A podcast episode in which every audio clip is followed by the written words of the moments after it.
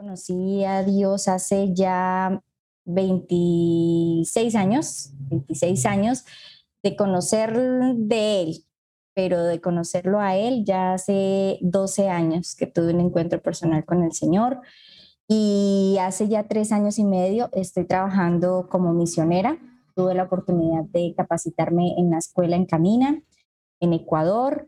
Y bueno, ahí fue donde prácticamente nació, mm, nació mi ministerio. Dios me llevó de aquí, de mi tierra, de Colombia, con una promesa eh, de que allá nacería, eh, nacería ese propósito. Y así fue. Dios me permitió conocer gente maravillosa que, mm, que ayudaron en, esa formación, en esa capacitación. Estuve también en Cristo para las Misiones y, mm, y, bueno, contenta por lo que el Señor está haciendo porque toda la capacitación que yo logré recibir allá, pues hoy en día la estoy poniendo también en práctica aquí en mi región y pues ahí se cumple lo que el Señor dice, que no somos solamente somos misioneros afuera, en el más allá, sino también tenemos que serlo en nuestra tierra. Entonces el Señor me trajo de regreso, se han adelantado proyectos muy lindos en el tiempo que ya he estado aquí, ya hace dos años, prácticamente dos, dos añitos que, que yo regresé de Ecuador. Y bueno, he visto la mano de Dios, así como la, la he visto en, la vi en Ecuador de una manera sorprendente para mí. Yo amo Ecuador realmente porque fue ahí donde el Señor me mostró su amor, su bondad y, muchos de los compañeros míos, incluso de los directores, saben que yo llegué con una mano adelante y otra atrás. Y todo lo que Dios hizo conmigo allá fue realmente maravilloso, fue poderoso, fue muy lindo. Mencionaste como la diferencia entre años de, conocer a Cristo y realmente tener un encuentro con, con Dios. ¿Hay una diferencia por, que a mí también me pasó? Yo yo puedo decir, realmente conocí a Cristo en, en el seminario, o sea, estudiando. Bueno, yo creo que marca un antes y un después total. Eh, yo puedo decir que para mí el 19 de abril del año 2009 a las 11 de la mañana Dios marcó mi historia. Esas son cosas que no se olvidan. Yo venía siendo una cristiana de, de para dónde va Vicente, para dónde va la gente. Entonces yo creía en Dios, lo acepté y creía con fe, pero, pero en el año 2009 empezó una insatisfacción por mi fe. O sea, yo decía, si esto es ser creyente, si esto es ser cristiana, o sea, yo no estoy contenta de serlo, porque yo no veo ese Dios de la palabra, ese Dios de cosas grandes, ese Dios de, sí, yo tenía muchos sueños, de hecho, soñaba literal muchas cosas que eran sorprendentes. Entonces yo soñaba resucitando muertos, yo soñaba entre comunidades indígenas donde no entendía nada y obrando sanidad, soñaba entre caníbales, ministrando la presencia del Señor. yo tenía sueños locos, soñaba que estaba por allá predicándole a la gente perseguida, bueno, y yo decía, bueno, pero, o sea, yo no veo nada de eso ahorita. Yo no veo como, o sea, la Biblia me parecía como, en serio, sin faltar el respeto, le decía, Señor, la Biblia parece como un cuento porque yo no, yo no, no veo nada de eso. Ahí dice que había manifestaciones de poder y qué pena, pero es que yo no las estoy experimentando. Entonces empezó una, una, insatisfacción santa, digo yo, porque eso fue lo que me llevó a tener realmente un encuentro personal con Dios. Entonces empiezo a, a, buscar a Dios y hago un desafío con Dios y le digo, Señor, si tú no te revelas a mi vida, yo dejo de ser cristiana porque yo no voy a seguir a alguien que yo no tenga la convicción. ¿Cómo quieres que yo entregue mi vida por ti? O sea, entiende que si me pusieran un revólver en la cabeza, ¿cómo yo voy a decir que sí? Si en mi corazón hay mucha, muchas cosas que no hay esa convicción. Entonces hice un desafío al Señor y le dije, bueno Dios, yo voy a hacer todo lo posible por santificarme, por limpiarme del pecado, por dejar conductas, por dejar cosas que yo sé que a ti no te agradan, pero yo quiero que tú vengas a mi vida y realmente eh, conocerte. Entonces, ese fue un trato que yo le hice al Señor y, un día escucho la voz audible del Señor cuando me dice, Carolina, me desafiaste. Y yo siento como que, como que la barré. y, me dice, me desafiaste, pero me siento tan feliz de que lo hubieras hecho porque ojalá más personas tuvieran esa, esa pasión. O sea, o pasa algo con mi vida o me muero. Entonces, eh, Así fue que el 19 de abril del año 2009, en horas de la mañana, yo estaba muy tranquilita y bueno, sentí algo en mi corazón como que mm, yo no sabía que Dios tenía programado minutos después una cita conmigo. Y, mm, ese día empiezo a, a, orar, estábamos en una escuela dominical y, y yo me sentía rara. Yo decía, Señor, yo me siento rara, pero quebrantada. Dios me habló y me dijo, yo no compartiré mi gloria con nadie. Entonces yo decía, uy, sí, aquí hay un poquitico de eso conmigo. Yo creo que era la gotica que faltaba. Y, y luego eh, estoy llorando y viene el Espíritu Santo y me bautiza. Entonces, para mí eso fue impresionante porque tú eres un antes y un después de que recibes al, Espíritu Santo. Entonces, yo puedo decir que yo realmente conozco al Señor eh, desde ese día. Desde ese día Dios para mí se volvió una persona más real, eh, tengo convicción de su presencia, ya se quitaron de mí esas dudas de que será que Dios existe, será que Dios no existe. Entonces yo sé que a pesar de todas las dificultades que tenga, el Señor siempre está ahí. Y a raíz de eso, pues yo empiezo como con mi ministerio eh, a trabajar la sanidad interior, la restauración y la liberación. Porque entendí que sin eso es difícil que una persona tenga una, una cercanía con Dios, un encuentro personal con Dios. Aún siendo cristiano, uno necesita esto.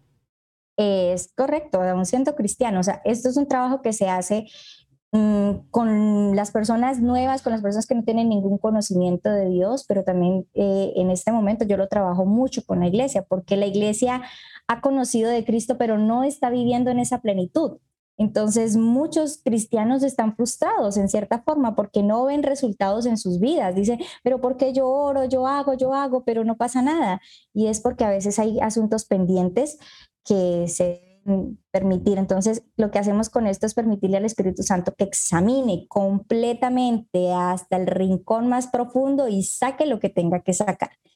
Entonces, sí se trabaja con la iglesia y con las personas nuevas se trabaja, pero pues de otra forma, ya con el tema de la consejería. Y si alguien quiere meterse en este tipo de, áreas, en este tipo de, servicio, ¿qué tiene que saber? Primero tiene que estar dispuesto a que el Señor trate con su vida porque uno no puede hablar de lo que no tiene. Entonces, mm, nosotros hablamos con autoridad cuando el Señor nos ha procesado, ¿sí? Entonces, cada uno habla desde su pasión. Eh, el que, mm, qué sé yo, el que es cantante, adorador, pues obviamente va a querer ministrar y adorar y traer la presencia del Señor con, de esa forma, ¿no? Y, y pues en el caso mío, que es el tema de la sanidad, y pues una persona que quiera, pues debe someterse primero a ese proceso, debe encontrar a Dios de esa forma, saber que, que realmente funciona, ¿sí?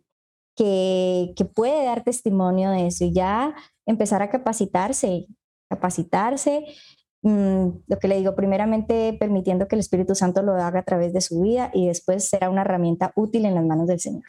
Hay momentos claves en, nuestra vida y creo que al estar en el camino del Señor, siempre va a haber momentos en que el Señor trate nuestro corazón, aún creyendo nosotros que ya estamos listos. Ha habido momentos que tú dices, hubo un antes y un después. Bueno, es que yo creo que yo no termino. O sea, no termino porque mira, en alguna ocasión le decía al Señor Dios, yo quiero estudiar en una escuela que queda en Inglaterra, quiero estar en sanidad. O sea, la sanidad para mí, la sanidad interior se volvió en, eh, en una pasión, realmente, una pasión y, y, en una necesidad que yo veo que se debe, todo ser humano debe pasar por una sanidad interior. Lo que pasa es que no se habla mucho en estas iglesias, en las iglesias.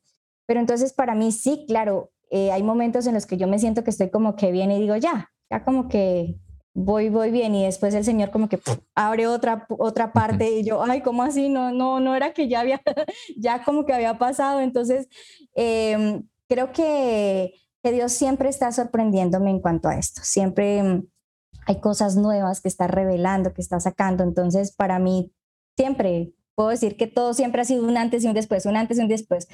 Sigue trabajando y yo creo que no se cansará de hacerlo hasta que venga el Señor por su iglesia. ¿Cómo Carolina llegó a Ecuador?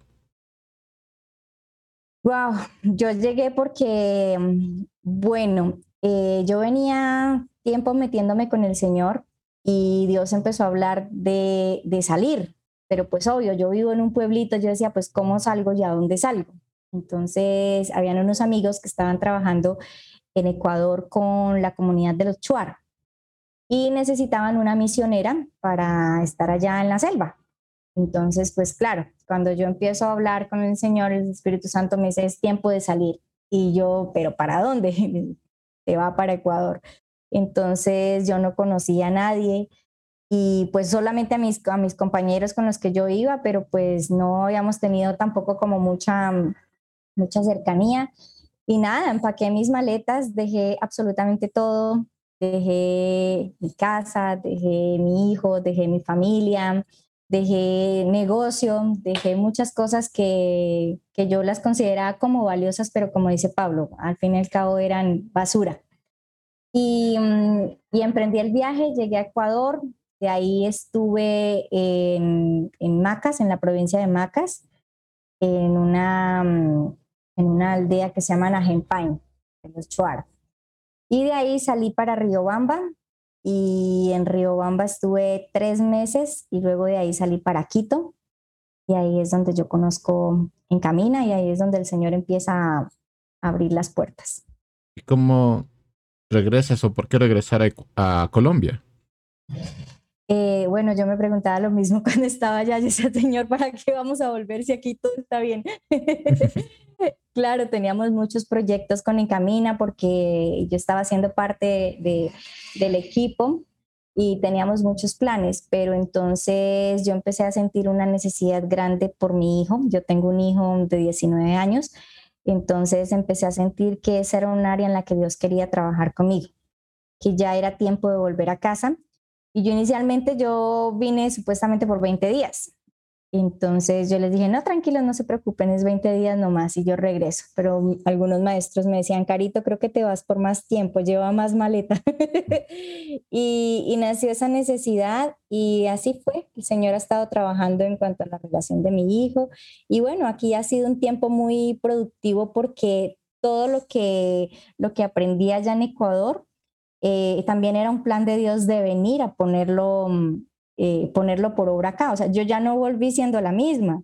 Yo me fui a, a, aventurarme pues a creerle a Dios de que Dios tenía conmigo promesas allá, pero realmente yo me fui como que, bueno, ¿y cómo le hago, Señor? ¿Qué es lo que tú tienes? Entonces cuando, cuando Dios empieza a permitirme eh, el, el, entrar a la escuela, el entrar al instituto, el empezar a servir, los viajes misioneros y todo esto, yo yo ya vuelvo, pero yo ya vuelvo con otra mentalidad, porque aquí en la ciudad donde yo estoy, en la región donde yo estoy, no se habla de misiones.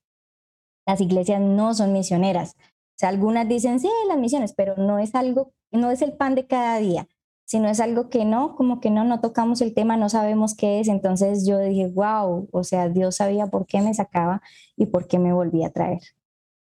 Hay cosas que son, digamos, de nuestras emociones y hay cosas que realmente nacen del corazón de Dios. Y cuando son cosas que nacen de nuestras emociones, eh, va mucho el ego pegado, ¿no? El yo quiero por esto, yo quiero porque lo otro, yo quiero por ser, por no sé qué, por qué no. Y cuando son cosas que nacen del corazón de Dios, nacen de una necesidad, de una necesidad, de una carencia, de, de ganar almas, ¿sí? De llevar realmente un mensaje, de hacer algo que, que impacte las vidas, algo que, que traiga transformación. ¿Hubo momentos difíciles? Siempre han habido momentos difíciles, siempre. Creo que por más de que estemos en Dios, por más de que practiquemos eh, las disciplinas espirituales como la oración, la palabra, el ayuno y todo, hay momentos en los que recibimos saetas del enemigo, momentos en los que sentimos que quizás nuestra fe no es suficiente, a veces no nos sentimos tan bien eh, con el valor suficiente, validados hasta por el mismo Dios y creemos que quizás si no somos, Dios no nos va a usar. Entonces hubieron momentos y, momentos de crisis en los que yo decía, wow, Dios, o sea, si tú realmente quieres hacer algo conmigo, no sé cómo lo vas a hacer. Pero pues Dios siempre viene a afirmarnos, siempre viene a, a, hacernos, hacernos más fuertes en esa identidad como hijos. Eh, estamos en la primera escuela que en la que nosotros estamos es en la escuela de Dios. Entonces, con Él hay materias en las que no se pueden eludir, ¿no? Dios nos conoce en lo profundo de nuestro ser y Él es quien nos capacita para el propósito que Él tiene. Entonces, bueno, eh, así ha sido en mi vida todo el tiempo.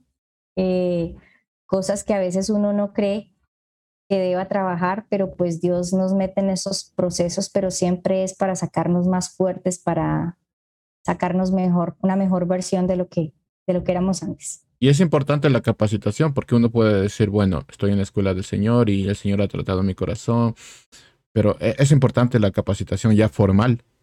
Claro, eh, es indispensable. Es más, yo creo que por más de que nosotros queramos que Dios nos use, es importante el conocimiento y conocimiento nos trae discernimiento y el conocimiento nos, nos apalanca, pues. Entonces, si queremos realmente ser una herramienta útil en las manos del Señor, tenemos que prepararnos. Hay dos pilares eh, eh, que nosotros podemos tener, la familia y nuestra familia en, Cristo.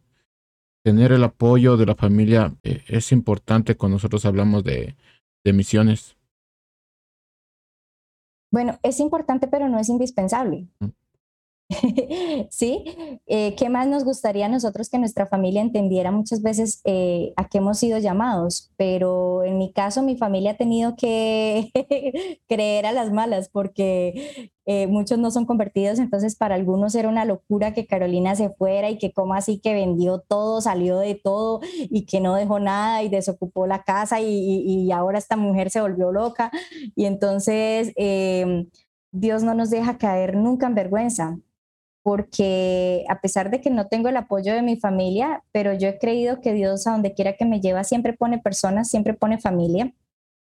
Y ellos terminan creyendo, ellos terminan viendo que, que todo lo que pareciera locura eh, tiene un respaldo de Dios. Hoy en día mi papá, que no es creyente, pero él respeta mucho porque cuando estuvo, él fue a visitarme a Ecuador y él decía, oiga, usted está estudiando para pastora. Chévere. Entonces ellos terminan, terminan apoyando en cierta forma porque ven que pues Dios está ahí. Pero cuando no hay ese apoyo, pues bástate mi gracia porque mi poder se perfecciona en tu debilidad. Eh, ¿Qué se le dice a una persona que está, o puede pasar lo mismo que, que tú, que, que, su familia pues no, no entiende esta locura del Evangelio? Bueno, yo creo lo que el, versículo es clave. Bástate mi gracia porque mi poder se perfecciona en tu debilidad. Entonces, yo creo que Dios es suficiente, ¿sí? Eh, a veces nuestra familia puede convertirse en un obstáculo para nosotros cumplir el propósito y tenemos que estar dispuestos hasta, hasta dejar nuestra familia. El Señor mismo nos lo dice en su palabra, quien no esté dispuesto a dejar a padre, madre, hermanos, hijos, o sea, nada, no es digno de llamarse mi discípulo. Entonces, claro, esto lo hago eh, no mostrando la otra cara, ¿no? Sin deshonrar a sus padres, sin deshonrar, porque si son hijos que, que son menores de edad y que todavía viven bajo la, la, la cobertura de sus padres, pues bueno, hay cosas que se tienen que tratar con mucha delicadeza, con mucha sutileza. Pero en el caso de las personas que pues que somos un poquito más independientes, nada, tenemos que obedecer al Señor porque pues Él es nuestro Señor. Mm, y la otra familia, la familia en Cristo, es importante tener una iglesia local donde nosotros podemos rendir cuentas, donde nacen los sueños realmente. Totalmente. Eh, la palabra dice que él a, a, sus hijos los hace habitar siempre en familia, más a los rebeldes los hace habitar en destierro. Entonces, esto es clave, porque para mí esa promesa me, me afirmaba mucho en que a donde quiera que yo llegue, yo sé que tengo familia. Y esa familia, lo que tú dices, es importante, no solamente una iglesia local que esté dispuesta a apoyarme, sino también esas personas que en cierta forma eh, apoyan con una oración, apoyan con una llamada, que están pendientes de tu vida, que están cómo se siente, cómo, cómo te está tocando y donde uno pueda también descargarse, hacer sus descargas y a veces hasta decir, ya no puedo más, estoy que tiro la toalla y, recibir uno ánimo. Para mí ellos son los verdaderos mm, hermanos, la verdadera familia y son importantes. Tu iglesia local eh, es un apoyo, mm, digamos, mm, muy representativo, ¿no? Es un, es un respaldo que tú muestras como misionero. Bueno, fui enviado por la iglesia, pero la otra iglesia, la, la, otra familia, los amigos, los con los que tú tienes cercanía, con los que puedes descargar, ellos son un apoyo emocional impresionante para que tú puedas desarrollar tu propósito. ¿Qué necesita saber una persona? Digamos, yo quiero servir, no, no siempre en temas de misiones transculturales, pero yo quiero servir. ¿Qué, ¿Qué necesitas saber? Porque hay momentos difíciles que va a tener que pasar. Hay momentos maravillosos que están por encima de esos momentos difíciles. Pero hay algo que la gente debe saber cuando uno se embarca en este, en este camino de, de servir al Señor sin. ¿Qué necesita saber una persona para una persona que quiera servir? Yo creo que es que Dios, Dios capacita a quien le llama. Entonces no tienes que ser el súper aprobado por la sociedad. Necesitas únicamente ser aprobado por el Señor, que Él se encarga de lo demás. Eh, lo importante es que tú sientas ese deseo, esa llama, ese fuego por, por la obra y de lo demás, Dios se encarga, Dios se encarga de darnos las herramientas, de abrirnos las puertas, de capacitarnos. La obra es de Él, así que Él, él sabe cómo hacerlo. Hay un dicho que es muy conocido por acá, por lo menos de mi generación, es cuando Dios invita, Dios paga. Así es. Eso fue una de las cosas que cuando yo llegué a Ecuador yo me preocupaba porque yo le decía, Señor, ¿cómo se va a pagar el instituto? ¿Cómo, se, cómo me voy a sostener yo acá? Porque, cuento, llegué sin nada. Y un día dije, ah, yo me ando preocupando por cosas que no me corresponde preocuparme. O sea, tú me invitaste, tú me llamaste, pues tú pagas. y, y así lo hizo Dios. Siempre pagaba. Querida Carolina, si pudieras regresar en el tiempo y pudieras encontrarte con ti mismo, que escuchara más al Señor. Yo le diría que no fuera tan terca, que no fuera tan emocional y que pusiera más atención a lo que el Señor estaba guiándome. Pero pienso que en cierta forma mm, eh, hay cosas que son necesarias para aprender y para sí mismo mm, eh, compartir con otros. Si no pasáramos procesos, no tendríamos autoridad para hablar a los demás de lo que ya pasamos. Entonces, pues aunque pudiera retroceder el tiempo, digamos en un hipotético caso pudiera retroceder, eh, sí le diría que estuviera más atenta, más atenta, pero igual que fuera fuerte, que resista.